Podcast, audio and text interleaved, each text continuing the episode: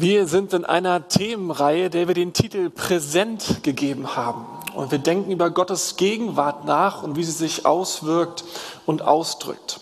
Und heute soll es darüber gehen, wie Gott präsent ist in der Kirche, gegenwärtig ist in der Gemeinschaft der Gläubigen. Und ich will einen kleinen Rundflug machen und so fünf typische Wege anschauen, wie Gott in seiner Kirche wirkt. Und mein Ziel ist, auch mein Gebet die Woche ist, dass wir staunen darüber, wie Gott handelt und wie er gegenwärtig ist unter uns. Ich möchte zu Beginn aber mit dir sprechen, wenn dir Kirche irgendwie Schwierigkeiten macht. Vielleicht entdeckst du gerade Jesus und Glaube oder bist schon ganz lange dabei aber die Kirche, die macht dir irgendwie Schwierigkeiten. Du liest und hörst von Krisen und du liest immer mal wieder von Skandalen der Kirche, von Machtmissbrauch, von Vertuschung, vielleicht geistliche Leiter, die anders gelebt haben, als sie das gesagt haben. Und das lässt dich irgendwie auf Abstand gehen. Damit möchtest du nichts zu tun haben. Ich möchte dir, wenn dir das so geht, so ganz ehrlich sagen, ich verstehe dich. Ich verstehe deine Verunsicherung. Ich verstehe deine Skepsis. Und ehrlich gesagt, diese Themen bewegen uns auch und sie machen auch was mit uns. Sie schmerzen, sie, sie tun weh und sie bedrücken. Und jeder, der mit Gott unterwegs ist und der Kirche liebt, der muss irgendwie einen Umgang finden mit diesen Themen und das ein und damit umgehen lernen, ohne gleichzeitig die Freude an der Kirche zu verlieren, ohne die Freude daran zu verlieren, dass Gott trotzdem gegenwärtig in ihr ist, dass er sie trotzdem benutzt und an ihr handelt. Vielleicht hilft es dir zu wissen, dass im Neuen Testament bei Petrus es heißt, dass bevor sich Gott um das Versagen und die Sünde dieser Welt kümmert, er sich zuallererst um sein Haus, um seine Gemeinde kümmert und seine Leute. Und was immer da an Schuld vergraben, was immer da an, an Sünde verbuddelt werden soll, er holt es wieder raus. Er bringt es ans Licht. Er lässt nicht zu, dass die Dinge verborgen bleiben. In gewisser Weise verwundert es daher auch nicht, dass die Dinge ans Licht kommen und dass wir von Krisen hören und von Affären und Skandalen, weil Gott selber dafür sorgt, dass die Dinge ans Licht kommen. Gott macht das nicht erst, seit er die Kirche gegründet hat, sondern das, das passiert durch die Geschichte hindurchweg. Wenn du die Bibel liest, dann wird dir auffallen, wie offen sie über die Schuld und das Versagen der Helden unseres Glaubens spricht. Wie offen das alles ist. Teilweise liest man das und es ist einem peinlich, dass das in der Bibel steht. Man denkt, ey, muss das sein? Muss das da drin sein? Hätte man das nicht weglassen können? Das ist nicht erbaulich zu lesen. Das ist auch nicht erquicklich zu lesen. Denn da wird nichts beschönigt. Manchmal fragt man sich, ob das, man das wirklich seinen Teenies geben möchte. Ob die das lesen sollen, wie die Vorbilder unseres Glaubens teilweise, was die getan und was die angestellt haben. Aber all das macht deutlich, wenn Menschen durch Christen oder vor allem durch geistliche Leiter zu Schaden kommen und das versteckt oder verdeckt werden soll, dann deckt Gott die Dinge auf. Wo nicht umgekehrt, wo nicht Buße getan wird, wo Schuld nicht beim Namen genannt wird und wo Leute nicht um Vergebung bitten, da bringt er die Dinge ans Licht. Und das ist gut so. Denn so stellt Gott Recht her, so stellt er Gerechtigkeit her, so reinigt er die Kirche. Und nur so kann Wiederherstellung geschehen, nur so kann Vertrauen wieder gebaut werden. Nur so ist Vertrauen überhaupt erst wieder denkbar. Gott kann man sagen, ist präsent in der Kirche, indem er reinigend an ihr handelt. Was ich dir mitgeben möchte für deinen Weg mit der Gemeinschaft der Gläubigen, und das ist die Kirche, die Gemeinschaft der Gläubigen. Du wirst hier trotz allem tolle Menschen finden. Du wirst Leute mit einem riesigen Herzen treffen. Du wirst Leute finden, die zutiefst verbunden mit Gott leben. Leute, Vorbilder, an denen man sich auch wirklich orientieren kann. Tolle Leiter. Aber was ich dir sagen möchte, häng dich nicht an sie. Klammere dich nicht an sie. Du kannst dich orientieren, aber nicht an sie hängen, denn egal wer sie sind und wie sie heißen, sie sind Menschen. Und Menschen scheitern und Menschen können fallen. Und manche tun es tatsächlich auch. Wir hängen uns an eine Person.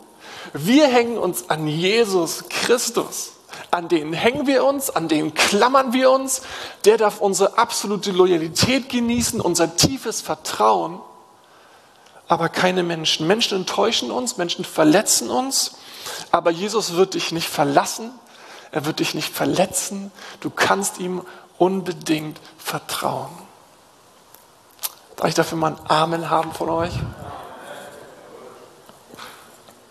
Ein zweiter Gedanke, ein zweiter Weg. Die Kirche gründete sich um eine Botschaft herum, die ganz simpel war und die hieß, Jesus lebt. Das war tatsächlich die Botschaft der ersten Christen und der Augenzeugen der ganzen Geschichte. Sie erzählten, der Jesus, der unschuldig ans Kreuz genagelt wurde und von den Römern ans Kreuz geschlagen wurde und dort gestorben ist, den hat Gott wieder lebendig gemacht. Er ist von den Toten auferstanden. Jesus lebt. Er ist wieder da. Wir haben mit ihm gesprochen, wir haben mit ihm geredet, wir haben ihm zugehört, wir haben ihn berührt, seine Wundmale gesehen. Jesus lebt. Und an dieser Botschaft hat sich bis heute nichts verändert. Das ist immer noch die Botschaft der Kirche. Jesus lebt. Jesus ist lebendig und er handelt. Um diese Botschaft herum gründete sich Kirche, um diese Person gründete sich die Kirche und dieses Ereignis veränderte die ganze Weltgeschichte. Und darüber reden wir. Als die Gemeinschaft der Gläubigen, als die Kirche Jesu, sind wir die Bewahrer dieser Botschaft. Wir sind die Hüterin dieser Botschaft. Die haben nur wir, die sagt kein anderer. Das ist unsere Botschaft. Wir sind Bewahrer der Worte Jesu. Und wann immer wir diese Worte, die seine Freunde aufgeschrieben haben, lesen und leben, und verkünden und weitergeben, handelt Jesus in dieser Botschaft. Man könnte jetzt ganz viel auflisten. Lass mich ein Wort rausgreifen, was Jesus gesagt hat und was wir bewahren. Jesus sagte, denn so sehr hat Gott diese Welt geliebt, dass er seinen eingeborenen Sohn gab, auf dass alle, die an ihn glauben, nicht verloren gehen, sondern das ewige Leben haben. Jesus sagt hier, vergesst nicht, Gott liebt diese Welt. Und ihr Lieben, das ist eine richtig gute Botschaft. Stell dir mal vor, wir müssten verkünden, dass Gott diese Welt zum Halse raushängt. Dass Gott die Schnauze voll hat mit allem, was er sieht und zugucken muss. Und diese Worte müssten wir jetzt bewahren und verkünden. Ein Trauerspiel. Zum Glück ist es anders. All der Schrott dieser Welt, all der Müll dieser Welt, der hindert Gott nicht daran, diese seine Welt zu lieben, in ihr präsent zu sein. Er hört nicht auf, in ihr zu handeln. Es bereut ihn nicht. Er zerstört uns nicht. Er verachtet uns nicht. Gott liebt diese Welt. Und wir als Christen, wir glauben ihm das.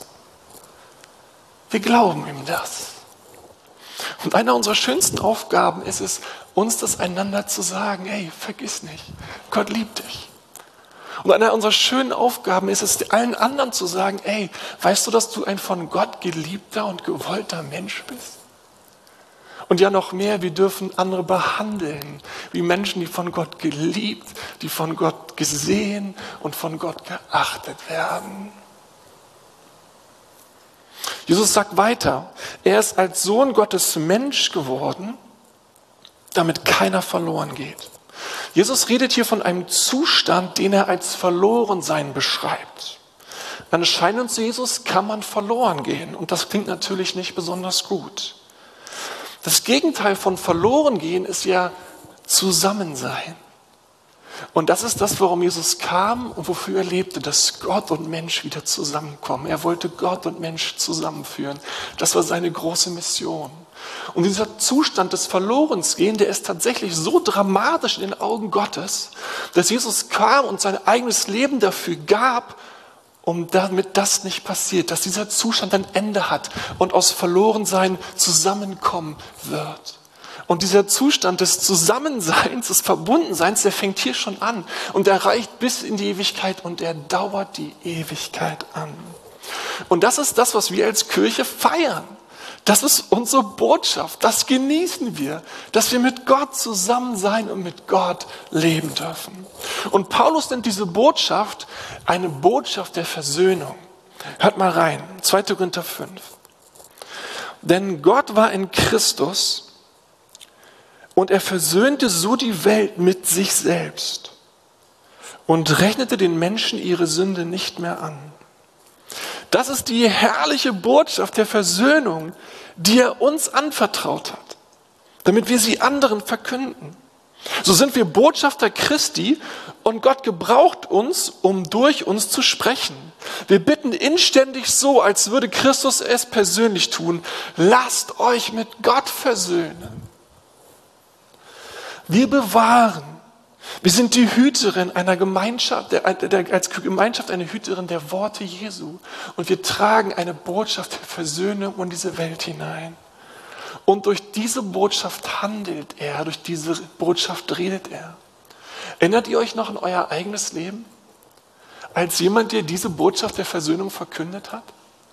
Und als dir jemand sagte, ob im Eins zu eins oder bei irgendeinem Gottesdienst, da handelte Gott an dir. Diese Botschaft blieb an dir haften. Es passierte etwas mit dir und an dir. Glauben wurde geweckt, Offenbarung passierte. Du wolltest auf einmal mit diesem Gott und Jesus zusammen sein. Deine inneren geistlichen Augen gingen auf und du sagtest, dieser Jesus ist es. Auf den verwette ich mein Leben, auf den setze ich mein Leben, mit dem möchte ich leben. In dieser Botschaft liegt Kraft, die Kraft des Friedens, die Kraft der Versöhnung mit dem lebendigen Gott.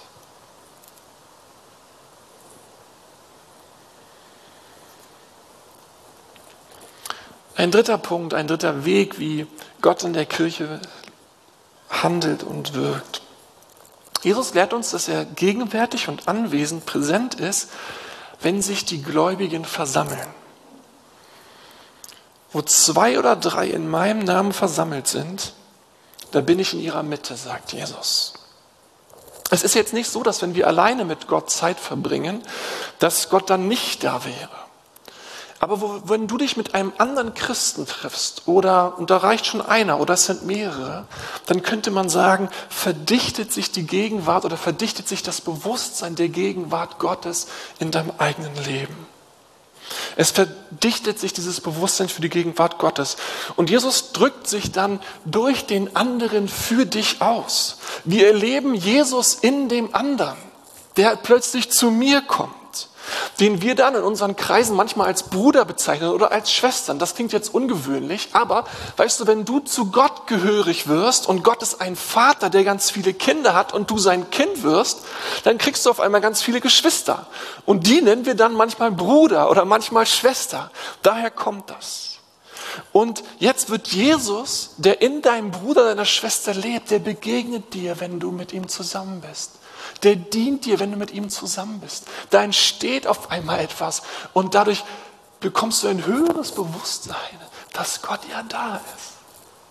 Das ist die Schönheit und das Geheimnis christlicher Gemeinschaft. Paulus hat mal über die Frucht gesprochen, also das Ergebnis eines Menschen, der stark mit Gott verbunden lebt. Hören wir mal kurz rein. Die Frucht hingegen die der Geist Gottes hervorbringt, die automatisch geschieht, besteht in Liebe, in Freude, in Frieden, in Geduld, Freundlichkeit, Güte, Treue, Rücksichtnahme und Selbstbeherrschung. Und die Frucht, die der Geist in dem Leben eines Gläubigen wirkt, wenn er mit Gott verbunden wird, die spüren wir dann, die erleben wir dann, wenn wir zusammenkommen. Die teilt sich mit, wenn wir zusammen bist. Auf einmal bist du mit einem Bruder deiner Schwester da und du spürst die Liebe. Du spürst die Freundlichkeit. Du spürst die, die Güte Gottes, mit der er dir entgegenkommt. Deswegen trifft uns der Lockdown auch so hart. Deswegen trifft uns auch selbst dieser Präsentgottesdienst so hart, da wo wir fünf Minuten später alle wieder nach Hause gehen müssen, weil da etwas nicht passiert, nämlich, dass wir den Christus im anderen treffen und der Christus im anderen mich sieht und da etwas geschieht zwischen uns. Erinnerst du doch noch, wenn du in die Lukasgemeinde gekommen bist, äh, als es noch vor einem Jahr und länger ist es her, und Leute dich umarmt haben und gedrückt haben und gefragt haben, wie geht's dir? Und dir treu gewesen sind und Interesse an dir hatten? Manchmal mag das ruhig auch menschliches Miteinander gewesen sein, aber manchmal ist dir auch Jesus in dem anderen begegnet. Manchmal berührte der Himmel dich durch einen lieben Menschen, der dir auf einmal Christus widerspiegelte. Und wo die Frucht des Geistes, der Liebe und der Annahme, der Treue, des Ermutigens, des Rückenstärkens dir begegnete. Gott wirkt durch den anderen und die Frucht des Geistes, die die Liebe ist. Aber es ist nicht nur die Liebe Gottes, die entsteht, sondern der Geist Gottes wirkt noch anderes mit, wenn wir mit dem Heiligen Geist verbunden leben. Jesus, äh, Paulus redet hier von den Gaben des Geistes. Es gibt die Frucht des Geistes, das ist die Liebe, die sich dann in verschiedener Form ausdrückt, und es gibt die Gaben des Geistes. Paulus schreibt darüber in 1. Korinther 12. Ich lese euch das vor. Wie auch immer sich der Heilige Geist bei jedem Einzelnen von euch zeigt, seine Gaben sollen der ganzen Gemeinschaft der Gläubigen seiner Gemeinde nützen. Dem einen schenkt er im rechten Augenblick das richtige Wort. Ein anderer kann durch denselben Geist die Gedanken Gottes erkennen und weitersagen. Wieder anderen schenkt Gott durch seinen Geist unerschütterliche Glaubenskraft oder unterschiedliche Gaben, um Kranke zu heilen. Manches ist gegeben, Wunder zu wirken. Einige sprechen in Gottes Auftrag prophetisch, andere sind fähig zu unterscheiden, was vom Geist Gottes kommt und was nicht. Einige reden in unbekannten Sprachen und manche schließlich können das Gesagte für die Gemeinde übersetzen. Dies alles bewirkt ein und derselbe Geist. Und so empfängt jeder die Gabe, die der Geist ihm zugedacht hat. Ein mega spannender Text. Aber der passiert natürlich nur, das passiert nur dann, wenn die Gemeinschaft der Gläubigen zusammen ist. Dass wir einander dienen mit den Gaben, die der Heilige Geist uns geschenkt hat und die wir eingeübt haben zu dienen. Und dann ist es tatsächlich so, dass jemand prophetisch reden kann. Er hört von Gott Sachen, die er dir zusagt und der eigentlich davon gar keine Ahnung hat und du auf einmal merkst, oh, Gott kennt mich, er sieht mich, er weiß ja wirklich, wie es mir geht. Manchmal bist du völlig verwirrt von deiner Situation und kannst Sachen nicht einschätzen. Da kommt jemand mit der Gabe der Erkenntnis und der bringt auf einmal Klarheit rein, dass du mit deinen geistlichen Augen auf einmal sehen kannst, was Gott wirklich möchte und was er tut. Manchmal kommt einer, da hast du schon lange einen Bereich deines Lebens aufgegeben und da kommt einer mit der Gabe des Glaubens und sagt dir, nein, nein, nein, Gott ist nicht noch, noch lange nicht am Ende mit dir. Ich bete dann jetzt hinein und auf einmal merkst du, da, da passieren Dinge in der geistlichen Welt, von denen du keine Ahnung hattest. Aber Gott macht dir klar, da kommt noch was. Manche haben die Gabe der, der Krankenheilung und beten für Kranke und es wird besser mit ihnen.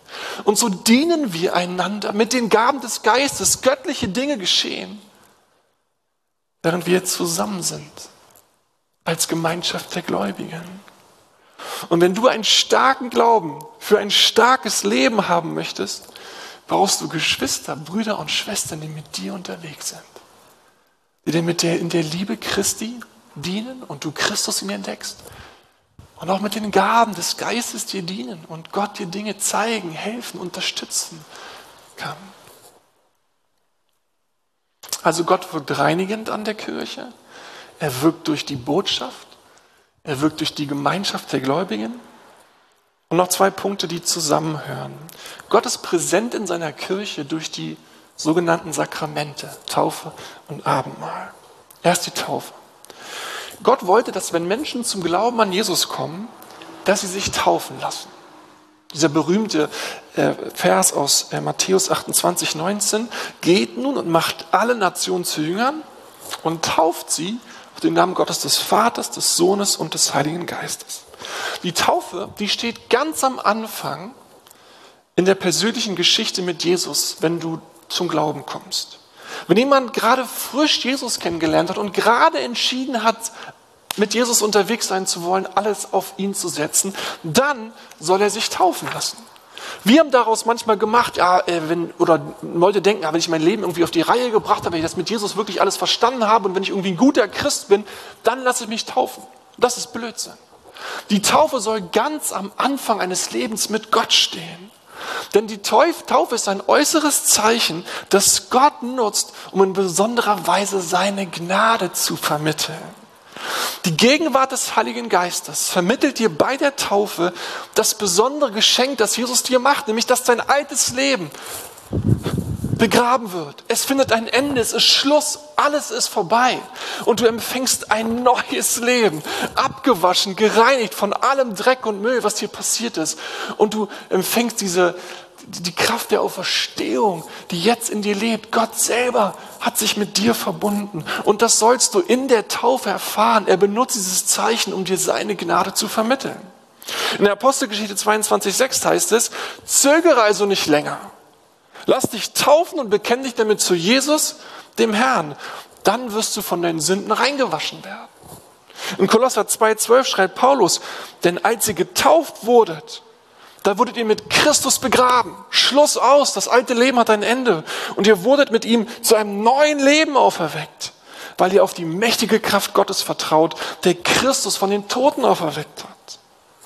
Die Taufe ist nicht nur ein symbolisches Zeichen, sondern er der Heilige Geist benutzt die Taufe, um die heilende Gnade Gottes an deinem Leben zu vermitteln und erfahrbar zu machen.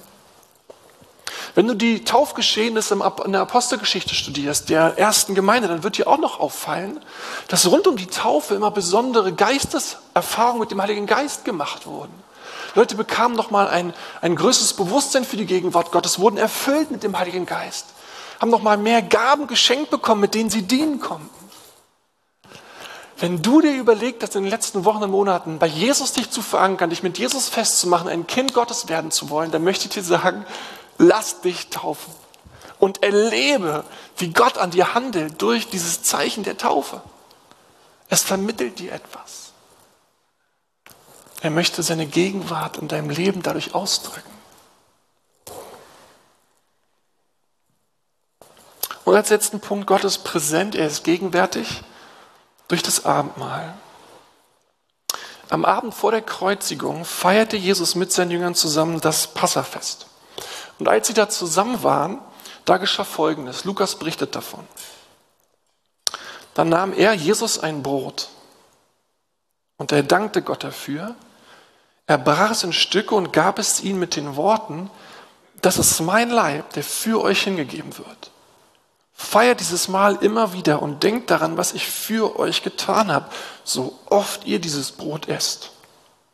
Ebenso nachher nach dem Essen den Becher mit Wein reichte ihn den Jüngern und sagte, dieser Becher ist der neue Bund zwischen Gott und euch, der durch mein Blut besiegelt wird. Er wird zur Vergebung eurer Sünden vergossen. Wie bei der Taufe feiern wir das Abendmahl das im Neuen Testament übrigens auch Liebesmahl genannt wird oder Herrenmahl, also nicht weil Jesus ein Mann war, sondern weil er der Herr war. Wir feiern Abendmahl, weil Jesus das wollte. Das ist keine Erfindung der Kirche oder irgendwelcher Leute. Jesus wollte, dass wir dieses Mal feiern. Er hat es eingesetzt, dass wir es immer und immer wieder tun und uns dabei erinnern an ihn und was er für uns getan hat. Jesus wollte, dass die Gläubigen zusammenkommen lange einen schönen Abend miteinander vorbei sich interessieren, miteinander essen, erzählen, die Frucht des Geistes sich ausbreitet, vielleicht die Gaben des Geistes sich ausbreiten. Ihr merkt, unsere Abendmahlsform ist nicht so ganz so stimmig, wie das mal vielleicht war. Und dann sollen wir den Brot und den Wein trinken, um uns an Jesus zu erinnern. Wir sollen uns erinnern, dass er sein Leib dahin gegeben hat, dass sein Blut einen neuen Bund gestiftet hat zwischen uns und Gott und es zur Vergebung der Sünden vergossen wurde. Wenn du das Brot nimmst und den Saft trinkst, dann kannst du dir vorstellen, wie du dir Jesus, wie du Jesus neu einlädst, wie du nochmal neu eins mit Jesus wirst, dich verbindest mit ihm selber und dir zuteil wird, was er für dich erworben hat. Du wirst durch den Heiligen Geist eins mit Jesus Christus. Das vermittelt dir das Abendmahl. Und du erinnerst dich an die Liebe Jesu zu dir, an seine Hingabe zu dir, an den Weg, den er gegangen ist, dass Gott diese Welt liebt und dass er dich herausgerettet hat aus dem Reich der Finsternis und versetzt hat in das Reich des Lichts, über das er herrscht. Und deswegen erwarten wir dann auch bei der Abendmahlsfeier, dass Gott in besonderer Weise wirkt unter uns dass er heilend und rettend handelt an unserer Seele und an unserem Körper und an unserem Geist. Die Gegenwart Gottes sich ausbreitet und der Heilige Geist Dinge tut, die er sich vorgenommen hat. möchte euch ganz herzlich einladen. Am Donnerstagabend werden wir zusammen in unserem Gebetsgottesdienst, den wir online äh, feiern, das Abendmahl miteinander feiern. Und vielleicht möchtest du dich schon vorbereiten auf dieses Abendmahl und dir alles zurechtlegen, damit wir dann zusammen das Abendmahl feiern können. Eine Woche später ist ja Karfreitag und da werden wir hier um 10 und 12 zusammen das Abendmahl feiern. Ich fasse mal zusammen, was wir heute gesagt haben. Es gibt natürlich noch viel mehr Wege, wie Gott handelt an seiner Kirche. Aber Gott handelt an der Gemeinschaft der Gläubigen, indem er reinigend an ihr handelt, indem er durch seine Botschaft wirkt, indem er durch die Gemeinschaft der Gläubigen da ist, durch die Frucht des Geistes und die Gaben des Geistes. Und er vermittelt uns durch die Zeichen seine Gegenwart, die er uns geschenkt hat, die Taufe und das Abendmahls. Und ich wünsche mir, dass du darüber staunst. Ich wünsche mir, dass du darüber staunst, dass der ewige, allmächtige, lebendige Gott Wege findet zu deinem Herzen, zu mir und zu dir. Ich möchte mit uns beten. Jesus, er bleibt ein Geheimnis und es bleibt unergründlich, dass dir so viel an uns liegt. Und dass du diese Welt liebst und uns liebst, obwohl wir sind, wer wir sind. Obwohl diese Welt ist, wie sie ist. Dass du uns nicht verachtest, dass du uns nicht sagst, Schluss aus, sondern dass du liebevoll, heilend, rettend handelst. Danke für die, das Abendmahl, was wir feiern dürfen, für dieses tolle Moment der Taufe, ich danke, dass wir, wenn wir einander zusammen sind, diese heiligen Momente kennen, wo, wo du uns im anderen entgegengekommen bist.